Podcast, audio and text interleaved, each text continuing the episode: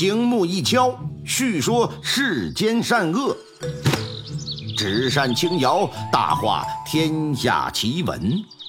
一张利嘴，说尽人情冷暖；几段故事，品味世态炎凉。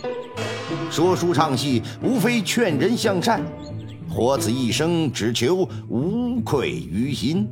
各位高朋，请您细听分明，明清大案，咱们即刻开讲。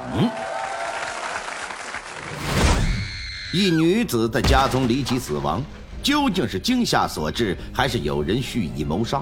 丈夫有不在场的证据，而一个书生却在案发期间从女子家中走了出来。那么他会是凶手吗？他与女子又有着怎样不为人知的关系呢？窗户上出现的窟窿，又与女子之死有什么关联呢？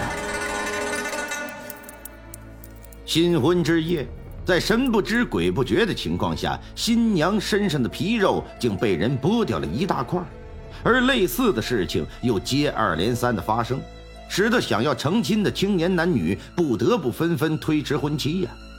百姓报案之后，一幅画引起了官府的注意。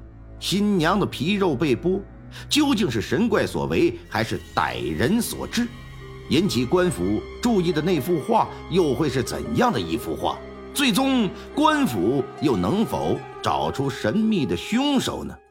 这正是夜夜笙歌染风尘，灯红酒绿不老心。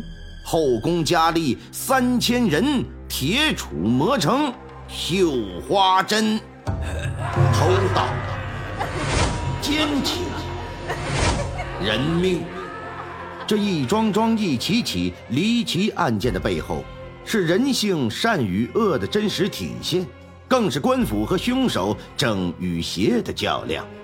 在没有监控、DNA 和网络数据的古代，且看那些科举出身的官员们如何用过人的胆识、超凡的智慧。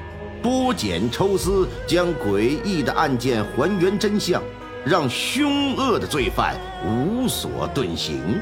透过案件看人性善恶，离奇背后品世间冷暖。